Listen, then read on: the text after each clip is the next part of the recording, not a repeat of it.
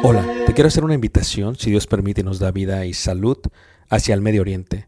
Estaremos viajando el próximo año y miraremos lo que es Egipto, las pirámides de Giza, todo lo que está alrededor de la parte de Cairo. Viajaremos a Luxor y después de ahí viajaremos por un crucero por el río Nilo, mirando las ruinas y toda la antigüedad que tiene que ver con los faraones y las dinastías.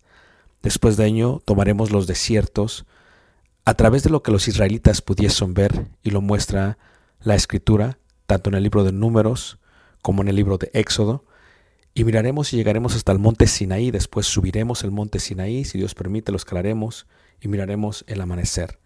Tomaremos la ruta real, por lo que se conoce como Jordania, miraremos varios de los desiertos, de los amonitas, de los amorreos, de los madenitas, de los edomitas, y llegaremos a lo que se conoce como una de las maravillas del mundo, Petra tomaremos y miraremos algunas de las ciudades del Decápolis y luego entraremos por el río Jordán a lo que es Israel y en Israel miraremos muchas de las partes que se mencionan en la Biblia. Durante este viaje, si Dios nos permite, podremos aprender juntos la arqueología, la cultura y también aprenderemos mucho de lo que dice la palabra de Dios y daremos vida a ello mismo en los lugares donde se menciona. Esto será de gran bendición para mí y yo sé que Dios nos bendecirá a todos juntos si es que quieres aprender ello. Una vez más, si quieres más información, puedes visitarnos en la página personal ricardobarrera.us y esperamos Dios nos permita llegar a ese momento. Dios suerte bendiga y espero esta próxima clase sea de edificación para ti, lo cual fue para mí cuando la preparé. Dios te bendiga. Gracias. El día de ayer veíamos cómo es que el apóstol Pablo fue fiel. Y hablábamos que la palabra fiel significa digno de confianza, alguien que cree, sobre todo alguien que es leal. Y veíamos también que la palabra viene del hebreo confirmación o sobre todo acción. La palabra se traduce como amén y la usamos muchísimo en las oraciones diciendo que lo que estamos diciendo lo estamos confirmando y sobre todo que vamos a actuar conforme a lo que estamos diciendo. Cuando Pablo estaba esperando la muerte de Esteban, una de las cosas increíbles que sucedieron en aquel momento fue el hecho de que él tenía que dar su, su testimonio. Pablo tenía que dar un testimonio y la palabra testimonio significa evidencia, prueba, confirmar con la boca de lo que se ha sido testigo. Y Pablo pusieron los vestidos a los pies de este Saulo o Pablo, porque en la antigüedad lo que se hacía es que tenía que haber alguien que estuviese representando al Sanedrín y estuviese afuera de la ciudad para asegurarse que la condena que se le había dado a tal o cual pudiese llevarse a cabo. Él daría testimonio de lo que iba a ocurrir y de alguna otra manera se aseguraría de que lo que estaba pasando tenía evidencia y sobre todo tenía prueba, pues eso es lo que significa la palabra, la palabra testimonio. Veíamos que en cuanto al apóstol Pablo, nadie puede decir que puede tocar lo que el apóstol Pablo hizo en toda, en toda su vida.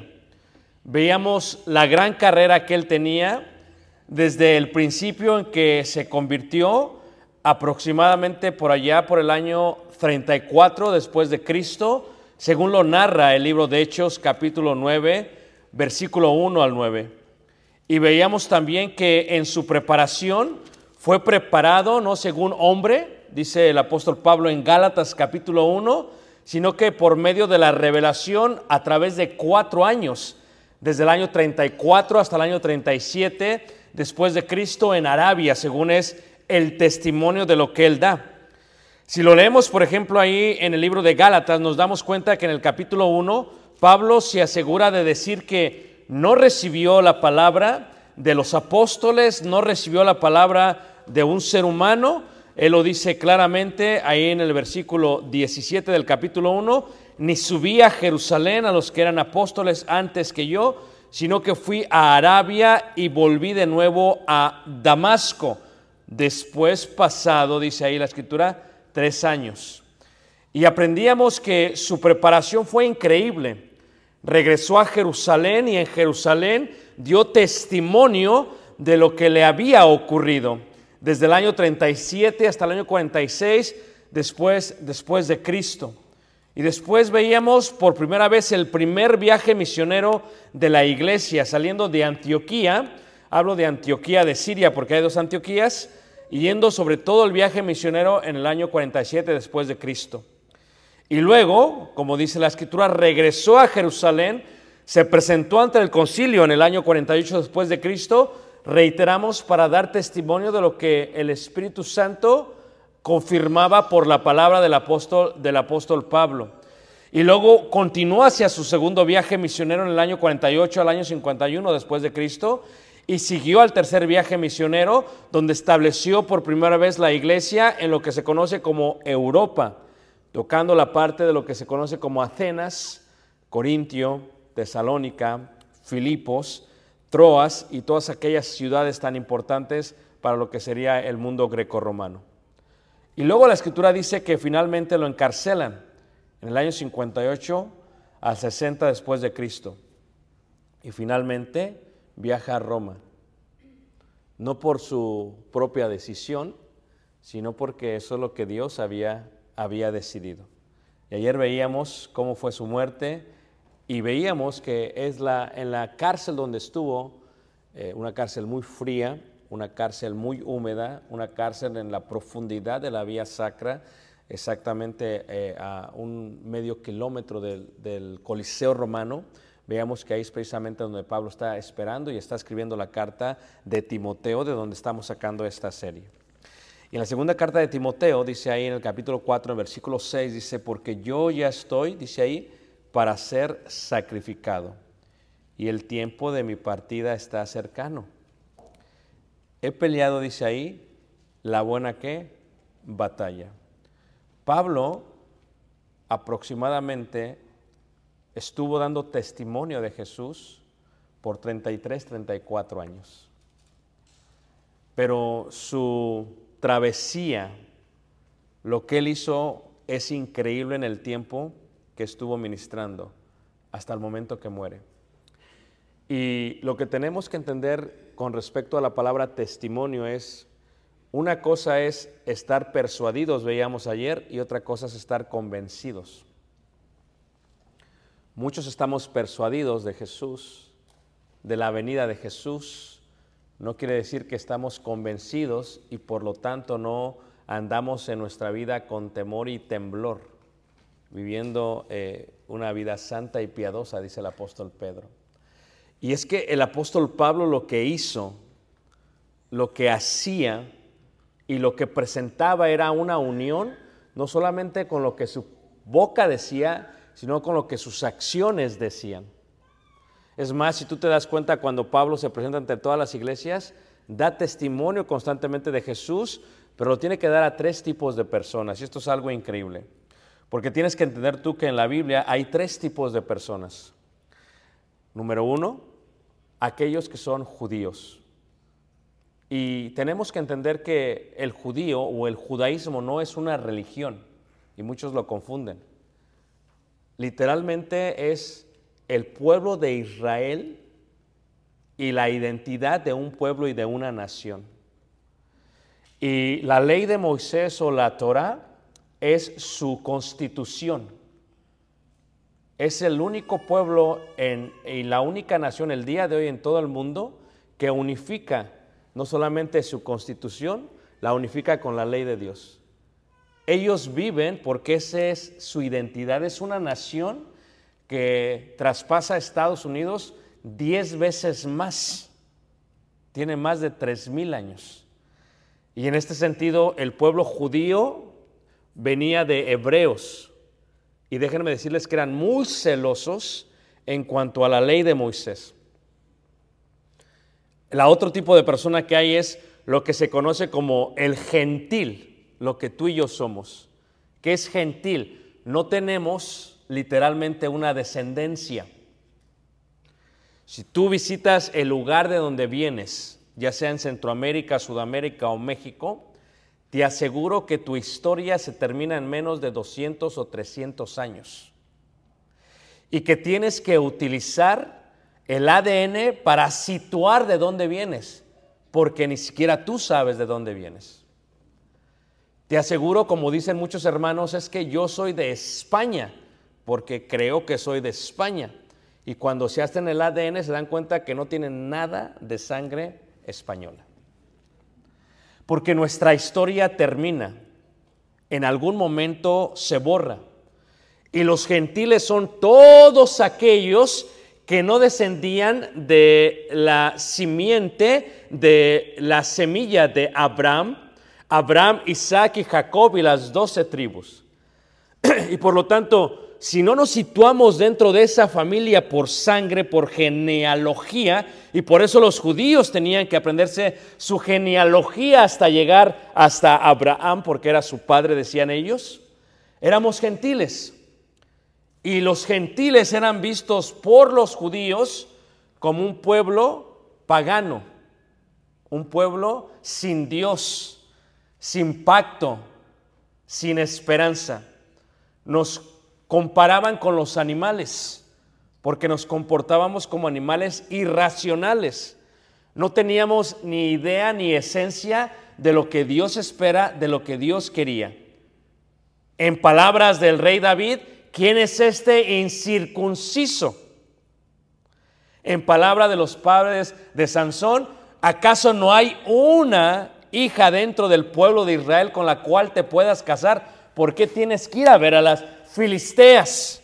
Y los filisteos tenían sus propios dioses y entre ellos era el dios Dagón que tenía la cola de pescado y el cuerpo humano. De ahí viene la idea de la sirenita. No es algo nuevo, no lo inventó Disney, lo, lo inventan realmente los griegos hace mucho tiempo. Y los gentiles eran aquel pueblo que era politeísta, que creía en muchos dioses y que de alguna otra manera no importaba con quién se casaban, no importaba de quién descendían, era una mezcla total. Y tenemos el pueblo de Israel y tenemos los gentiles, los dos pueblos. Pero luego tenemos el tercer grupo de personas. Y el tercer grupo de personas es aquellos gentiles que quieren acercarse al Dios Altísimo.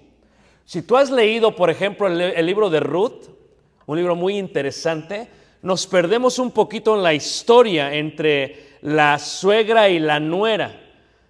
Y vamos, eh, es interesante porque es una paradoja realmente, que la suegra ame a la nuera, o diría yo mejor, que la nuera ame a la suegra, sé que entre vosotras hay muchas. Creo que no hay muchas, pero sí hay. Y la realidad es que estas eh, eh, moabitas, gentiles, paganas, que se habían casado con los hijos de aquella eh, mujer que su nombre significa dulce, ¿verdad? Noemí.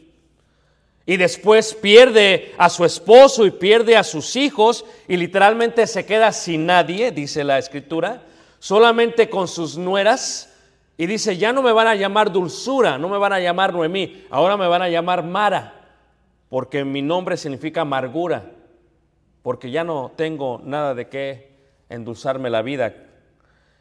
Y entonces una de sus nueras decide literalmente, Orfa decide irse. Pero ahí está la otra nuera. Y perdemos la historia porque muchos pensamos, qué amor le tenía la nuera a la suegra, pero no entendemos totalmente lo que la misma, gracias hermano, lo que la misma, este, esta eh. Si tú tienes que entender que lo que Ruth quería, lo que Ruth había aprendido es que Ruth se había hecho prosélito. Esto es, se había añadido al pueblo y a la nación de Israel y al judaísmo. Eso es lo que ella había hecho. Ella había estado bajo los dioses moabitas y daba testimonio de que el Dios de su esposo era el único Dios y verdadero.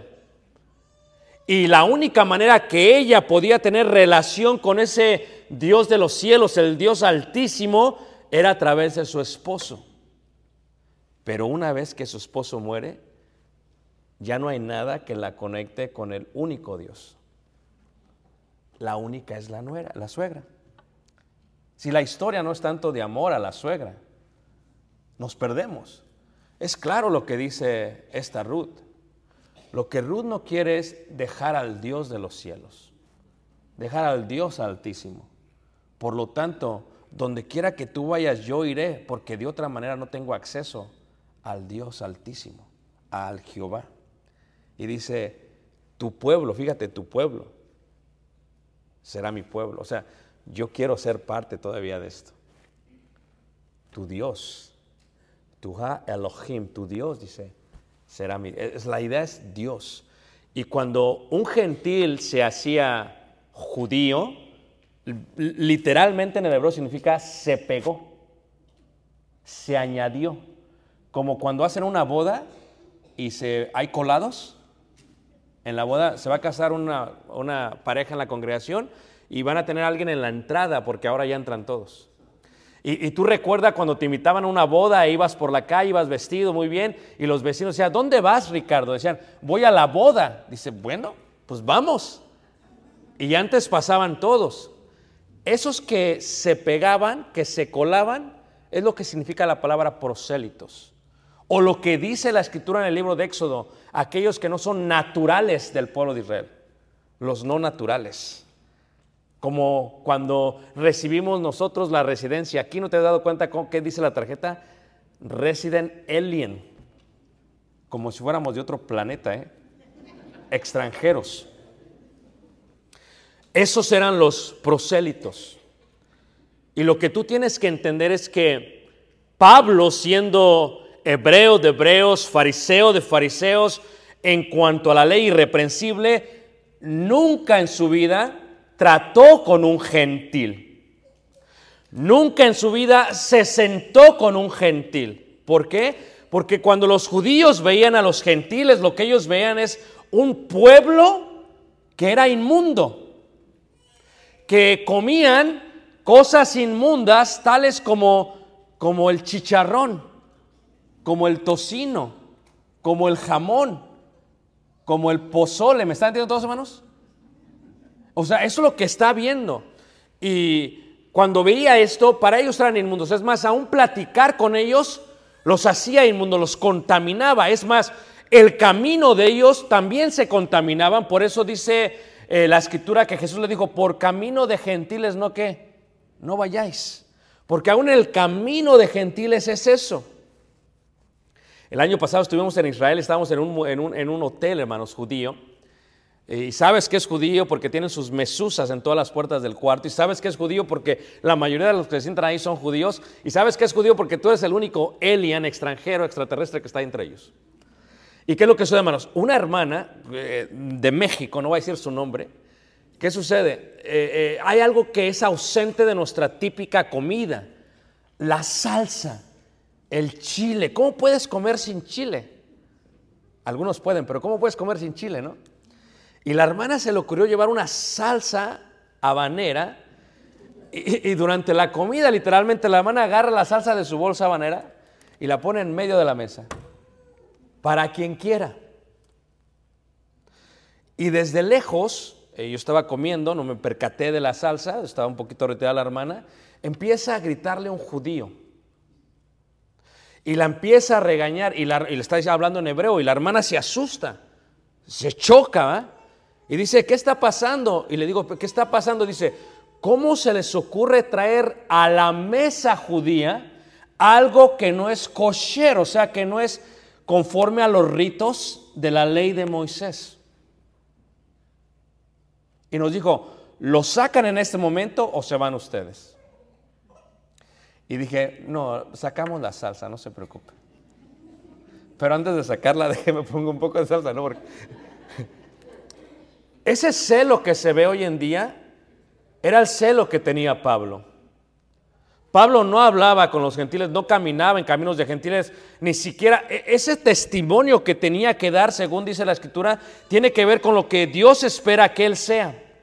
Pero primero, como dice Romanos capítulo 1, en el versículo 16, Pablo tiene enfocado a quién tiene que dar testimonio y de qué tiene que dar testimonio, porque antes era perseguidor de la iglesia y ahora tiene que dar evidencia y prueba de lo que sería el Evangelio de Cristo. Y en Romanos capítulo 1, en el versículo 16 dice, porque no me avergüenzo de qué? Del Evangelio. ¿Por qué dice? Porque es poder de Dios para salvación. Esto no es una persuasión, es una convicción, hermanos.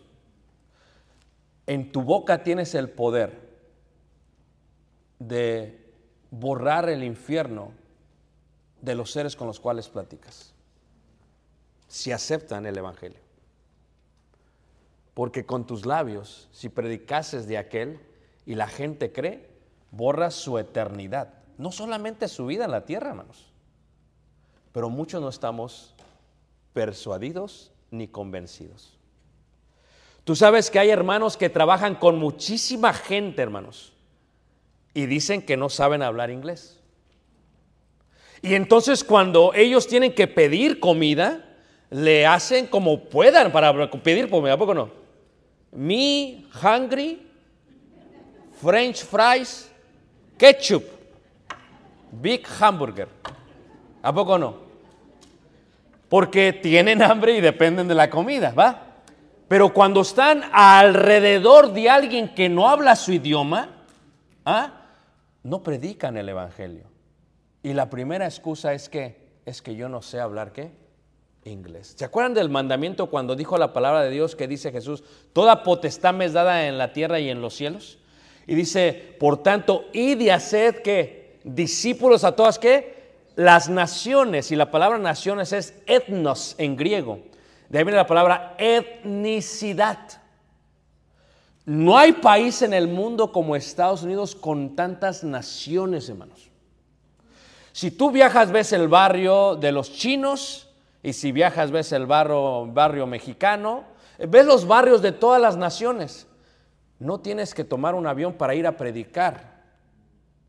En tu trabajo te sientas con un hindú o con un indio, perdón, te sientas con un polaco, o no es cierto, hermanos, con un ucranio. O sea, ve, id y haced discípulos, pero nosotros anulamos eso porque no queremos dar testimonio.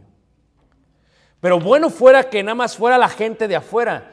No queremos dar testimonio a los nuestros a veces, hermanos. Dice la escritura ahí, porque no me avergüenzo del Evangelio, porque es poder de Dios para salvación. Si tú crees que el Evangelio salva a la gente, no podrás callar No podrás dejar de dar testimonio porque crees totalmente que es salvación a todo aquel que cree. Pero fíjate cómo dice, al judío qué? Primeramente.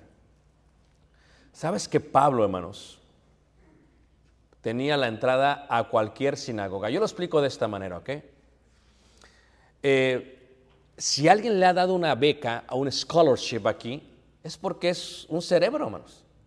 A ver, levanten la mano y no se les va a subir a la cabeza, ¿eh? ¿Quién de aquí tiene un hijo o hija que le dieron una, beca? Levanten la mano con orgullo. Ahí está. Y dice la mano, ¿salió usted o la hermana? No sabemos. Buena respuesta, hermanos. Miren, Pablo, en aquellos tiempos de una sinagoga de 100 miembros, donde había 20 niños, escogían a uno o dos. En una región había unas, no sé, unas 10 sinagogas, escogían a 20 y de los 20 escogían uno o dos. Y luego de la región pasaban a la provincia y de las 100 sinagogas, después de escoger a unos 20, cogían a uno o dos. Y esos eran los que iban a estudiar a Jerusalén. Esos eran los que iban a estudiar a, a la Corte Suprema de Justicia, porque reitero, el, la ley de Moisés es la constitución de la nación de Israel. Es la manera en cómo ellos se gobiernan como una nación. Y por lo tanto necesitaban un juez, una corte suprema que estableciese qué? Las leyes de Moisés. Y preparaban gente, abogados para que me entiendan como Pablo, los preparaban para que llegasen a ser esos jueces en aquel día. ¿Y qué es lo que pasa con Pablo? Pablo lo preparan para qué? Para ser uno de ellos y lo ponen a los pies de Gamaliel. La beca de Pablo no era una beca de 60, 80%, hermanos. Era el 100%, hermanos, y era con los mejores maestros de aquel tiempo. Ahora está entre sus primos, sus tíos, sus familiares, sus judíos, y acaba de convertirse al Señor.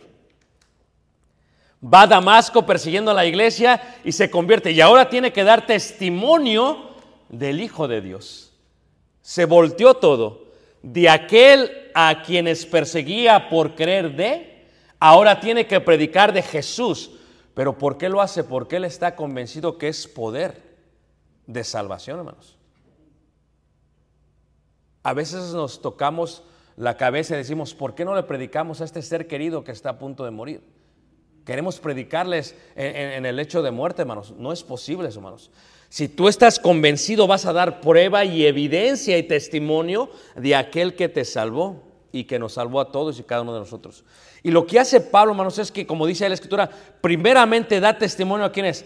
A los judíos.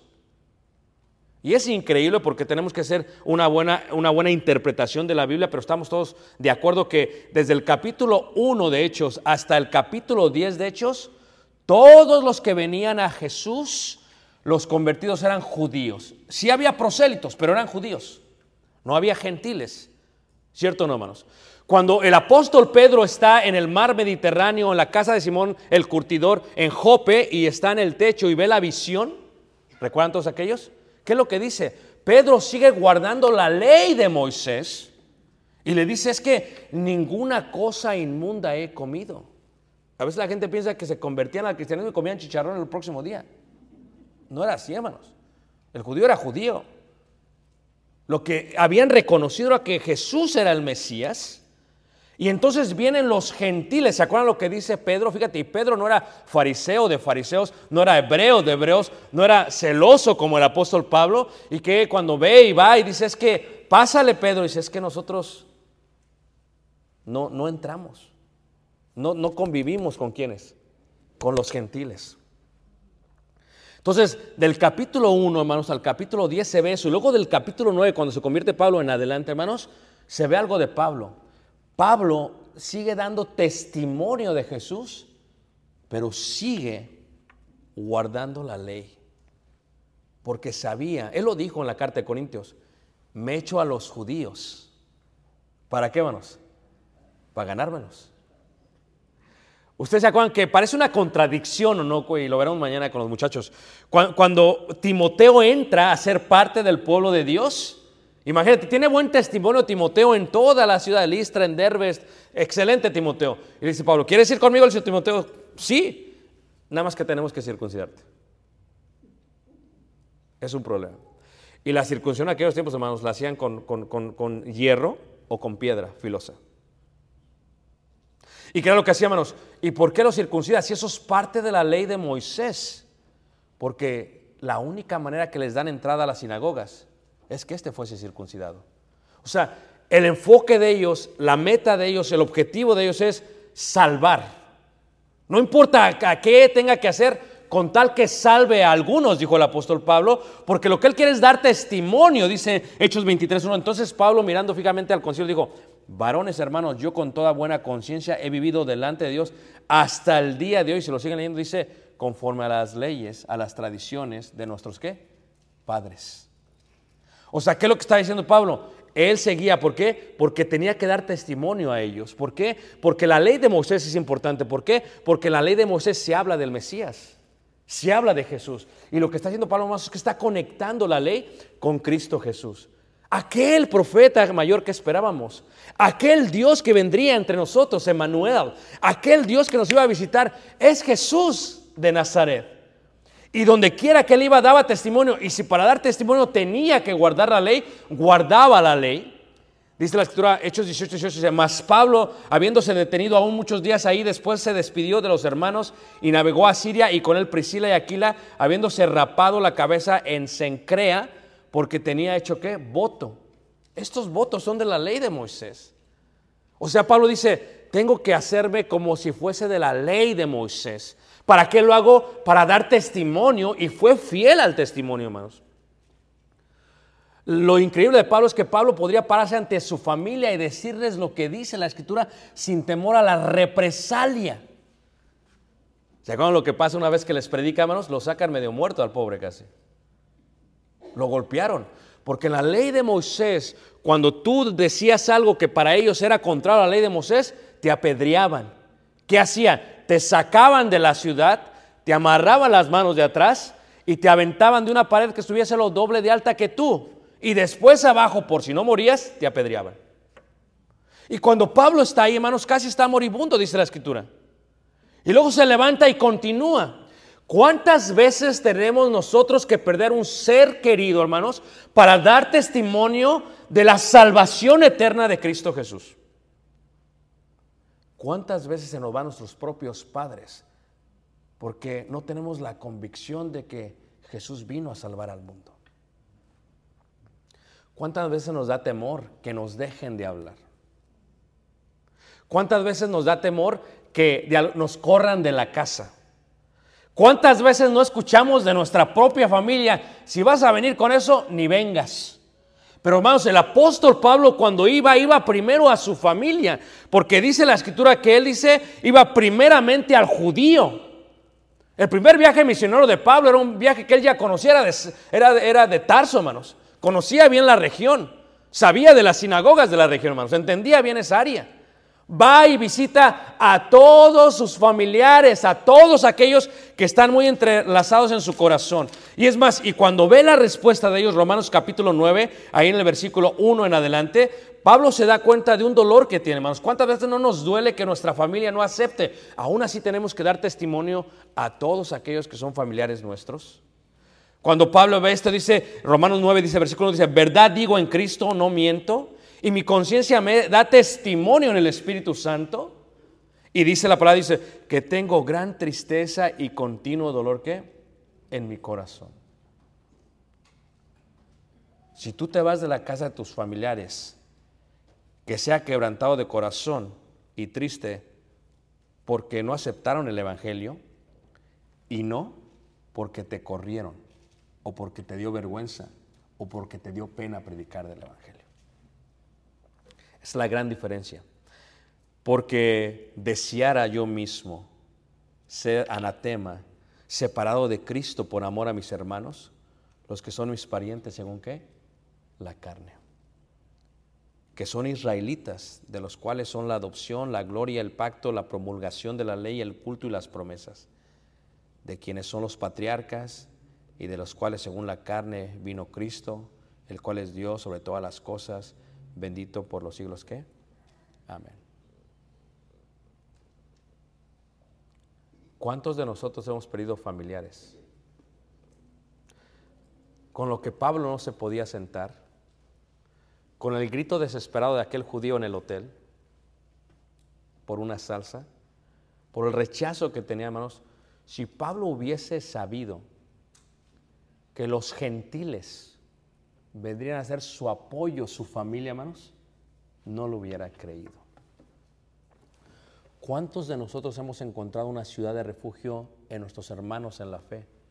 Porque nuestra familia nos ha rechazado. ¿Cuántos, hermanos? Pero ¿cuántos no queremos dejar a la familia? Pero nunca les queremos predicar tampoco. Pablo sentía dolor en su corazón. En Hechos 21, 22 a 24 dice, que hay pues? La multitud se reunirá de cierto porque oirán que has venido. Haz pues esto que te decimos. Hay entre vosotros, nosotros cuatro hombres que tienen obligación de cumplir votos, seguían guardando la ley de Moisés. Tómalos contigo, purifícate con ellos. ¿Para qué se purifica? Si ya había sido purificado, hermanos, por este Ananías en el bautismo. Porque él tenía que ganarse a los judíos. Él tenía que sentarse con los judíos. Lo explica en la carta de Corintios. Dice, me hago como si estuviese bajo la ley, aunque no estoy bajo la ley. Pero lo tengo que hacer para dar testimonio a los propios judíos, porque es la manera que puedo ganarlos para mí. El enfoque de Pablo es que tengo que dar testimonio de Cristo Jesús. Y vamos, qué gran hombre era Pablo. Donde quiera que se paraba, nos predicaba Pablo. Cuando visita las ruinas de las ciudades antiguas, hermanos, hay un símbolo que es el símbolo de las primeros cinco letras con lo que se dice pez. Y en griego es ictus. Ictus lo que indica es Jesús, Salvador de Dios, Hijo. O sea, son las cinco palabras que indican eso. Y en arameo indica Jesús, Cristo de Dios, tu Salvador. Y los hermanos en el primer siglo pusieron, donde quiera que predicaban en las plazas, ponían eso porque era el lugar donde se paraban los apóstoles a predicar. Lo puedes ver en Éfeso, lo puedes ver en Sardis, los lo, puedes ver en Filipos, en, lo puedes ver en, en todos los lugares lo ves, hermanos. Es increíble, hermanos. Porque Pablo donde podía predicaba, porque su testimonio tenía que ser primero para aquellos que eran sus familiares. Pero lo de Pablo no solamente era palabra, lo de Pablo era qué, hermanos? Hecho. Y no solamente a ellos. El testimonio solamente fue para los judíos, el testimonio fue sobre todo para quiénes, hermanos? Para los gentiles. Para los gentiles, hermanos. Es más, dice, si pues coméis o bebéis o hacéis otra cosa, hacedlo todo para la gloria de Dios. No seáis tropiezo ni a judíos, ni a gentiles, ni a la iglesia. ¿Qué? De Dios. ¿Sabes qué era lo que le preocupaba a Pablo? Un buen testimonio. Porque nuestros hechos hablan más que nuestras palabras. Fíjate, yo le digo a la iglesia, eh, es muy interesante cómo en la iglesia hay burocracia, hay política y hay corrupción. Especialmente de los que dirigimos. ¿Por qué digo esto, hermanos? Porque a veces se creen lo que les dicen y no es verdad. Sabes que la gente quiere que te vaya bien, pero no mejor que ellos. Si no, pregúntale a Pablo cuando estaba en la cárcel, algunos predicaban. ¿Por qué? Por contienda y por vanagloria. ¿Quién va a predicar por contienda o por vanagloria, hermanos? Había muchos en aquel tiempo. Dice Pablo, no importa con que prediquen el Evangelio de Dios, no importa por qué lo hacen. Fíjate la madurez de Pablo. Pero ¿por qué digo esto, hermanos? Porque hay veces hay gente, hermanos, que, quiere verte mal y que quiere hablar mal de ti y quiere hablar mal de tu familia y te inventan historias que ni siquiera son ciertas, hermanos. Bien decían nuestros patrones en la compañía en que trabajaba, cuando oigas algo de alguien, cree solamente el 50%. Cuando lo veas, que el otro 50%. Y cuando tengas una relación, júntalo y cree todo el 100%.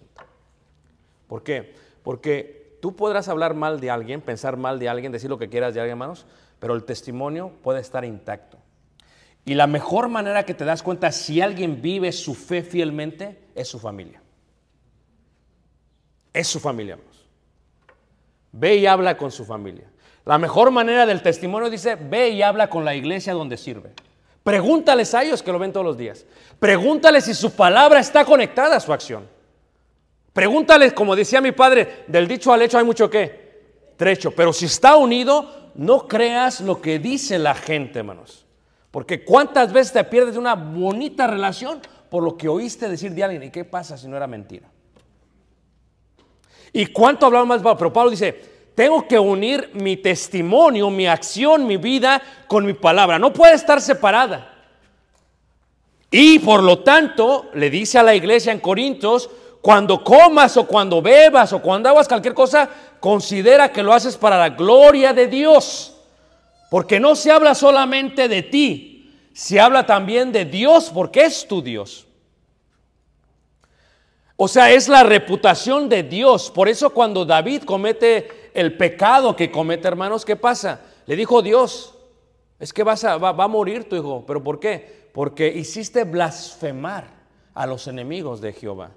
O sea, ¿qué fue lo que Dios? Es que la gente, los reyes paganos decían, ese es David que mata a uno de sus soldados para tomar a su mujer.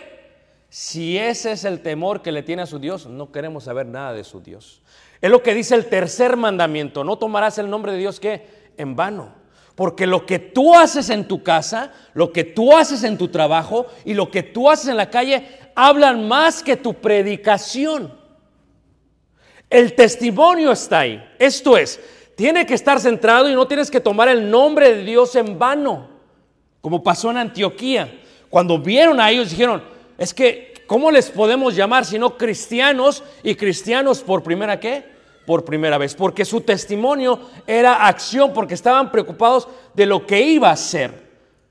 Y Pablo entiende eso entre los gentiles. ¿Sabes que la razón por la cual hoy en día cuesta tanto trabajo evangelizar? Porque a veces no lo hacemos como lo hacían los discípulos. Dice el Evangelio de Juan capítulo 13, versículo 35, dice, en esto conocerán todos que sois mis discípulos. Si tuvierais amor los unos, ¿qué? Con los otros. Llega un visitante a la iglesia a veces, ¿eh? lo invitamos. Y estás orando, Señor, que no haya ningún problema en la iglesia, por favor que todo esté bien. ¿Ah? Y, llega, y a veces lo hice yo cuando vamos por primera vez, vas a juzgar, vas a ver cuál va a ser tu excusa para no regresar la próxima vez. Y, y a veces, hermanos, hablamos mal de la gente, hablamos mal de los hermanos, no nos queremos saludar, no nos queremos abrazar. ¿Tú crees que la gente no lo percibe, hermanos? ¿Tú crees que no perciben este, este ambiente emocional? ¿Tú crees que no sienten cuando está todo tenso? La gente lo siente, hermanos. La gente siente eso. Y cuando le predicamos a alguien y le vamos a dar testimonio, ¿cuál es el testimonio que le vamos a dar? El apóstol Pablo lo dijo de mejor manera, dice, les voy a enseñar un camino más excelente, dice, es el amor. Hermanos, Pablo amaba a la gente, aunque no lo aceptaran. Eso es lo que falta en la iglesia mucho. A veces amamos condicionalmente. O sea, te voy a amar, te voy a ayudar, pero si aceptas el Evangelio, si no lo aceptas, no te, voy, a amar. No, Pablo no fue así, tampoco fue así Dios, hermanos. Dios es tan perfecto que hace llover sobre justos y qué? E injustos. Es más, aunque no te, no, el, el incrédulo no le dé gracias por la comida, Dios le sigue dando de comer. Así Dios es de bueno, hermanos. Y cuando amamos a la gente, tenemos que amarlos de esa manera. Y ese va a ser el testimonio de que Cristo vive en nosotros. O sea, ¿cómo le puedo decir a alguien que Dios lo ama si yo no lo amo? Hay veces, eh, lo digo con mucho respeto y no me vayan a malinterpretar, hermanos, hay mucha gente religiosa que son bien lindas personas. A veces como que dices, ah, ¿cómo no obedecen al Evangelio puro y santo para que sean mis hermanos? A veces nosotros no amamos. Y ese es el testimonio digno. Dijo Jesús, ¿quieren ustedes que sepan que me siguen? Ámense unos a otros. Ámense entrañablemente unos a otros. Ámense de tal manera que ese amor que me tienen y que se tienen unos a otros sea el testimonio de que creyeron en mí. Porque no hay amor mayor más grande que este, que uno de la vida por sus hermanos. ¿Y qué hizo Pablo, hermanos? Pablo, hermanos, se sacaba todo, hermanos. Es más, Pablo, los corintios no le ayudan, los corintios no le apoyan, los corintios hablan mal de él, le dicen, ¿y qué dice Pablo? No importa, dice, yo me sigo gastando por ustedes porque se gasta un padre para los hijos y no los hijos para los padres. Fíjate el concepto de Pablo, hermanos. Yo le digo a la gente, tú has madurado en el Evangelio cuando ves a todos los hermanos como tus hijos. Hermano, ¿qué quiere decir con esto? Que a veces eh, cuando tus hijos cometen errores, ah, qué misericordioso es, ¿a poco no? Bien pasalón. Pero nomás es otro que no trae tu apellido. Y, es que eso no es amor, hermanos. Eso no es amor. Eso es, eso es hacer acepción de qué? Y, Dios, hermanos, cuando ve a Cornelio, fíjate, eh, ¿tú crees que Cornelio, hermanos, siendo un soldado romano, hermanos, los judíos lo odiaban, hermanos? Odiaban a los soldados romanos, odiaban al centurión, hermanos, pero este hombre hacía obras de caridad, limosnas. Fíjate lo increíble, hermanos, un hombre con esa posición, hermanos, y hacía todo esto. ¿Y qué es lo que pasa, hermanos? Vienen, se convierte y todos los judíos, los cristianos, no, esto no vale. Los gentiles no pueden ser parte de la familia. No, no, no, no. Hay que judaizarlos, tienen que guardar la ley, de- si no, no pueden, hermanos. Y por eso se hace el concilio. ¿Y qué es lo que hace Pablo, hermanos? Ahora Pablo tiene que sentarse con ellos, tiene que comer con ellos, tiene que amarlos a ellos, hermanos. O sea, imagínate el cambio de, eh, fíjate, lo difícil que fue para ellos. Como decía mi mamá, lo que uno no puede ver en la casa, ¿lo ha qué? Lo ha de tener. Por eso dice el hermano del Salvador, ay, ojalá mi hija se case con un salvadoreño. Que no se case con un mexicano, por favor. Y llega vestido de mariachi a la boda casi. O sea, ¿cuál es el concepto, hermanos? Pablo dio testimonio, ¿y por qué dio testimonio a los gentiles, hermanos? Porque era necesario para Pablo hacer eso, hermanos. Cuando el Señor Jesús estuvo en Cesarea de Filipos y estaba enfrente de la puerta del Hades y estaba al lado de los templos paganos, les dice Jesús a los discípulos, dice, ¿quiénes dicen los hombres que soy? No, eh, dicen que eres esto y que eres el profeta, pero eso no es lo que importa, hermanos. No importa qué dice la gente que es Dios. No importa lo que dice la gente que es Jesús. Jesús les hace esta pregunta. ¿Quién decís vosotros? ¿Lo crees? ¿Crees de corazón que Jesús es el Hijo de Dios y vino a morir por nosotros? Y dice Pedro, tú eres el Hijo del Dios Altísimo. Es que no lo creemos, hermanos. No estamos convencidos. Porque si estuviéramos convencidos, trataríamos dentro de nuestras fuerzas de dar un buen testimonio a los gentiles, hermanos. La gente se está muriendo a diestra y a siniestra. Cada segundo que pasa se muere alguien, hermanos. ¿Cuántos familiares se mueren sin Cristo, sin Dios y sin esperanza? ¿Y qué estamos haciendo? Tenemos temor, hermanos. Tenemos pena. Nos avergonzamos. Dijo Pablo, yo no me avergüenzo. Fui al judío primeramente, me mataron casi, y luego fui al gentil. Y me senté con ellos y comí con ellos. ¿Te acuerdas cómo eh, exhorta a, este Cefas? Dice, no seas hipócrita, dice. O sea, ¿cómo es posible? Dice. O sea, llegan los hermanos y, estás en la mesa. ¿Y cuánto hipócrita hay así, hermanos? ¿Ah? Deja, veo con quién me tomo la foto, porque si me tomo la foto con esto me va a ir mal. No, hermanos, ¿qué tipo de amor es ese? Deja, veo con quién me siento, no sea que me caiga fuego aquí. No, hermanos. Jesús se sentó con pecadores, con rameras, con publicanos. Porque Jesús los amó aunque ellos no le aceptaron. ¿Tú te acuerdas cuando ve al hijo, al joven rico? Dice la lectura que lo ve y el joven rico le dice, ¿qué haré para heredar la vida eterna? Dice, bueno, los mandamientos los tienes que guardar este y este. Y este dice, todos los he guardado. Dice, pero una cosa te falta. Una cosa te falta. Vende tus bienes, dalo a los pobres. Y dice la escritura que Dios lo miró y lo amó. Lo amó. No sabemos qué pasó con él. Sabemos que se fue triste, no sabemos si en el camino, no sabemos. Pero lo amó, hermanos, porque tienes que aprender a amar a la gente aunque la gente no obedezca a Cristo. Ese es el verdadero amor del cual habla Pablo.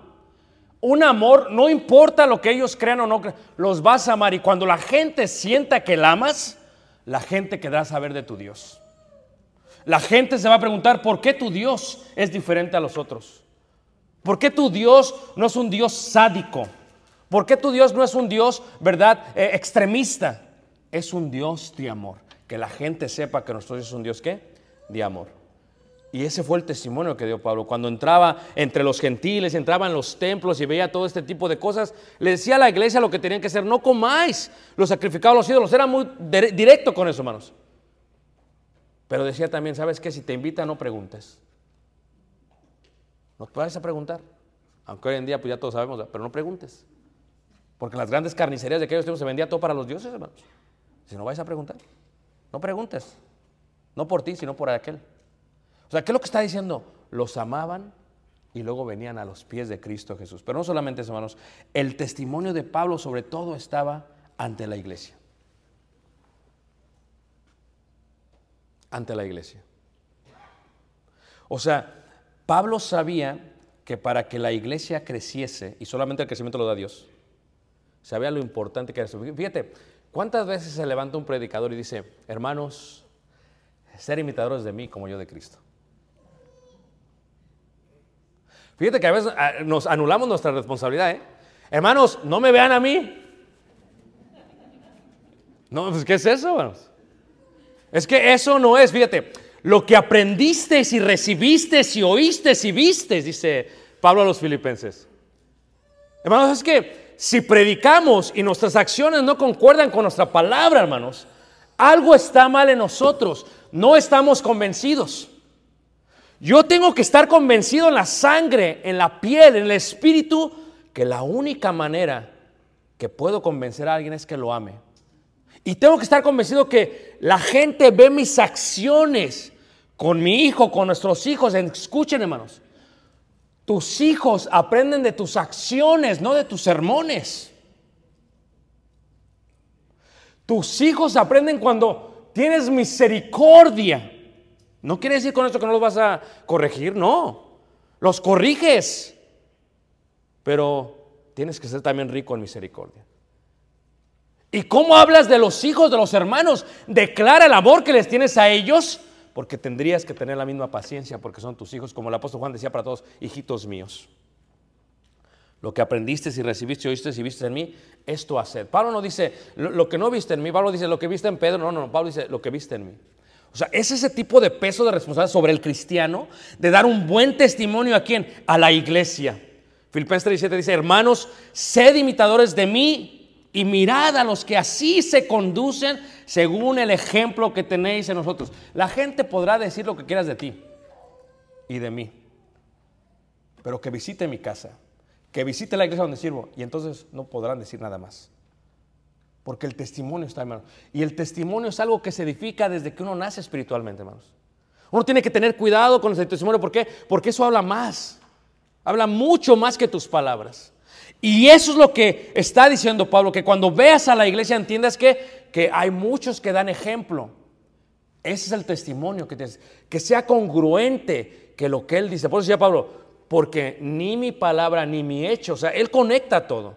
No solamente se trata de hablar, hermanos sino de hacer. El apóstol Juan lo dijo de mejor manera. Si vas a amar, que no sea solamente de lengua, sino que de qué, hermanos? De hecho. ¿Cuántos de nosotros vemos que un hermano tiene necesidad y guardamos nuestros bienes, hermanos? Es que estamos persuadidos pero no convencidos. Si yo estoy convencido que lo que Dios me ha dado es para toda mi familia, no voy a guardar los bienes. ¿Y sabes qué puso Dios en nuestra vida? En nuestro corazón. Si nuestro corazón nos reprende, dice, mayor es Dios. Y sus mandamientos no son qué, hermanos? Gravosos. En 1 Timoteo 4:14 dice, no, escribo es, no escribí esto para avergonzaros, sino para amonestaros como hijos amados, porque aunque tengáis diez mil años en Cristo, no tendréis muchos padres, pues en Cristo Jesús yo os engendré por medio del Evangelio, por tanto os ruego que me qué, que me imite. Es testimonio, hermanos. La predicación de Pablo con su hecho estaba conectado, hermanos. Nunca fue separado. Si tu evangelio que es el Evangelio de Cristo, está conectado con tus palabras y tus hechos, hermanos, la gente va a creer. La gente va a creer, hermanos. ¿Qué le dijo cuando tiene este problema entre las viudas griegas y las hebreas, verdad? No les dan de comer aún, las están discriminando, ¿verdad? Los apóstoles ven, ¿verdad? ¿Qué dicen los apóstoles? Escójanse entre vosotros. Siete de buen qué, hermanos. No nomás que estén hablando. Mi padre tenía tanta razón, ¿eh? Y tengo ministrando en la iglesia 30 años, ¿ok? Tanta razón decía mi padre. La rueda de la carreta que más ruido hace es la que menos te ayuda. Y así es en la iglesia, hermanos. El hermano o la hermana que más ruido hacen son los que menos ayudan. El testimonio, cuando un hermano habla, lo que está diciendo lo está respaldando su testimonio.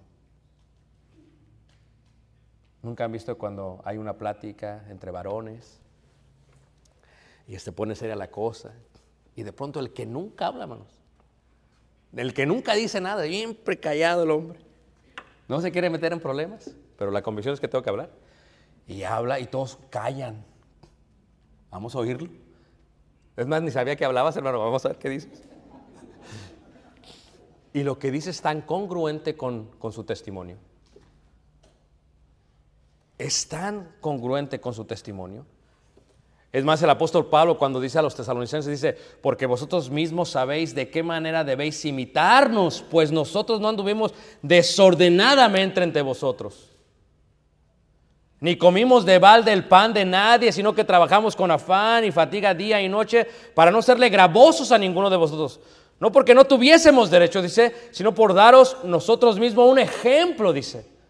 Para Pablo era más importante el ejemplo que comer.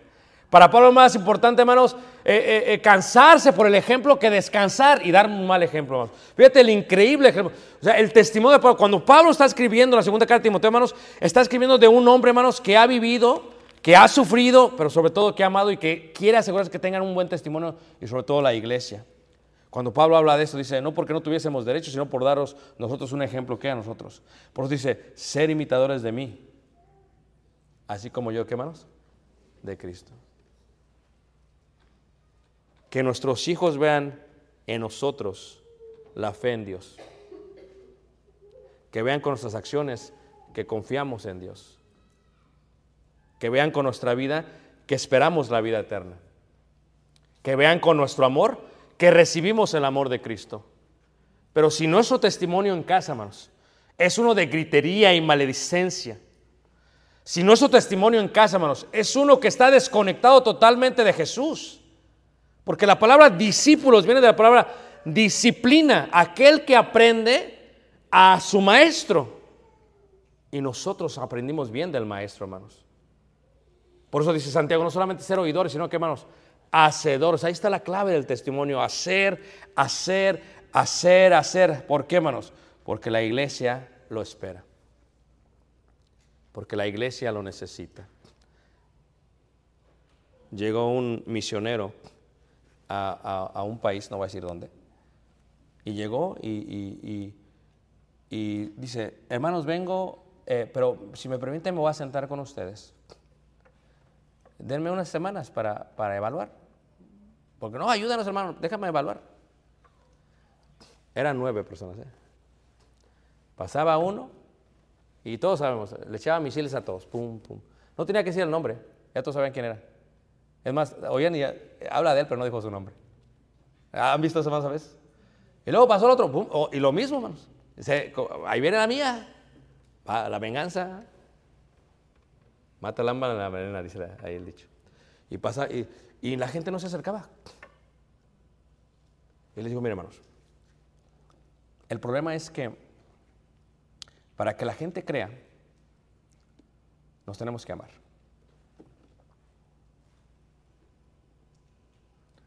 La gente cree en el amor. Eso fue lo que dijo Jesús.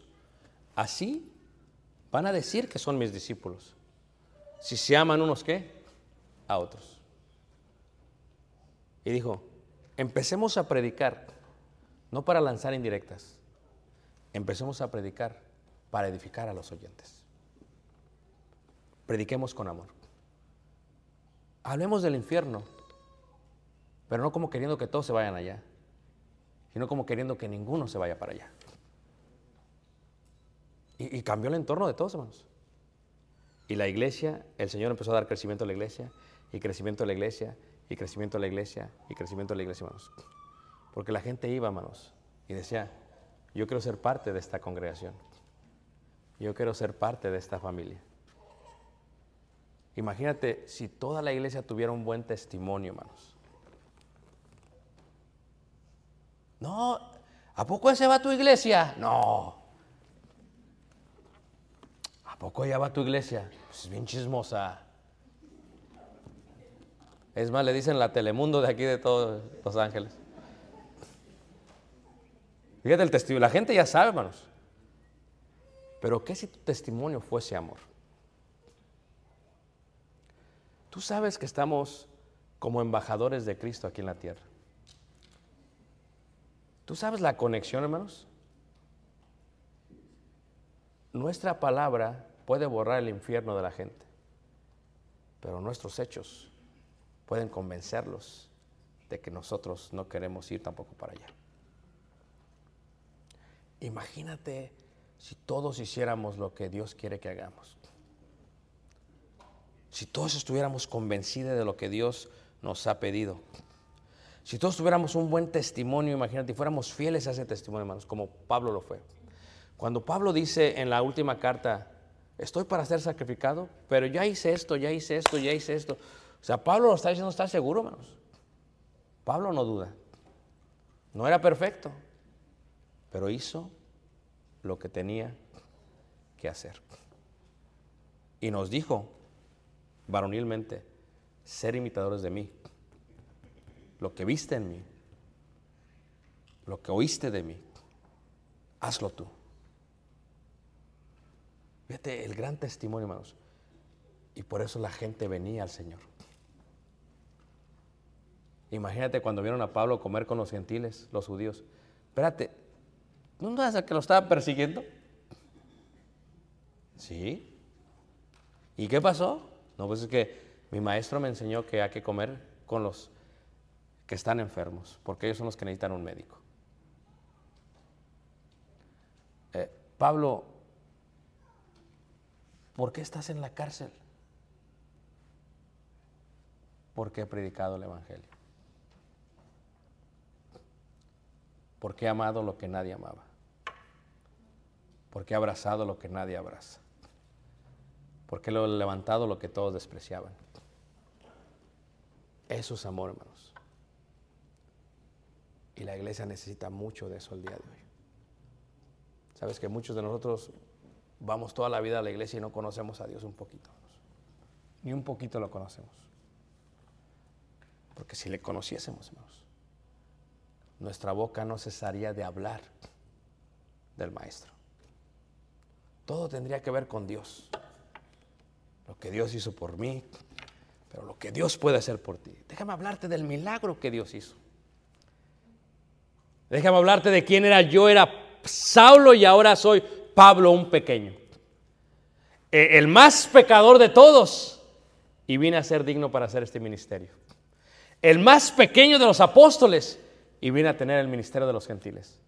O sea, si vieran esa humildad de nosotros, esa conexión, ¿tú crees que la gente no va a creer en Dios? La gente va a creer en Dios, hermanos.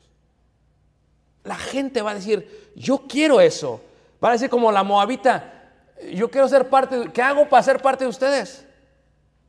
No los tenemos que obligar y rogar, métete por favor, ándale. No. Felipe acabó y dijo, aquí hay agua, tú decides, no soy yo. Si tú quieres, bien puedes. Estaba convencido, hermanos, del amor que Jesús le había tenido. Estaba convencido del amor que le había tenido a la humanidad. Oh mi Dios, Jesús fue despreciado y desechado por todos. Nadie lo estimó, hermanos. Y como que escondimos todos de él el rostro. Es un varón de dolores. Pero por lo que él hizo, hermanos, nuestra llaga fue sanada. Por lo que él hizo, tú y yo fuimos encontrados. Y como decía el himno que cantamos, hermanos, no teníamos esperanza. Éramos gentiles, hermanos. Y el himno dice, triste y cansado anduve sin ti, mi vida perdida vi. No imaginaba que fuera a pasar cuando te vi junto a mí. Y así fue como llegaste, mi alma salvaste, como a un hijo me adoptaste. Imagínate. Si tú no has entendido esto y estás convencido de esto, hermanos, es posible que mueras sin Dios y sin esperanza. Pero si lo estás, no cesarán tus labios de hablar, que Él es mi Dios y mi salvación. Te invitamos esta noche. Si eres un miembro de la iglesia, ¿por qué no despertar? Del gran sueño que tenemos. ¿Por qué no darte cuenta de toda la gente? Es que hermano, yo trabajo con puros americanos y no hablo inglés. Ah, ¿de veras? ¿No hablas inglés? Porque sea como sea, les puedes decir que Jesús es tu Salvador. Puedes llevar literatura en inglés. No es que mi familia no entiende, es, es bien católica. ¿De veras? ¿Qué eras tú antes? ¿A poco no entendiste?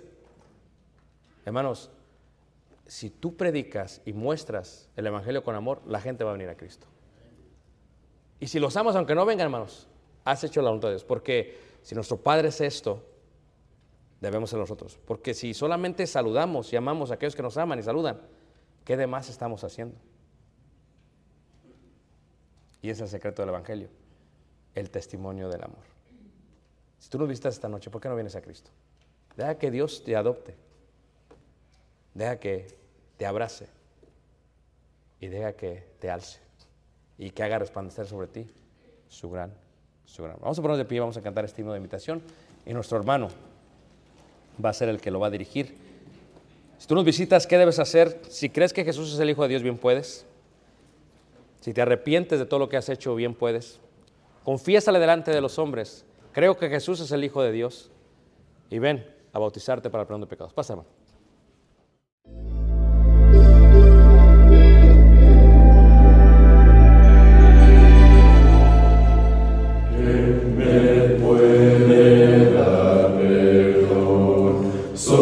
De Jesús, la sangre de Jesús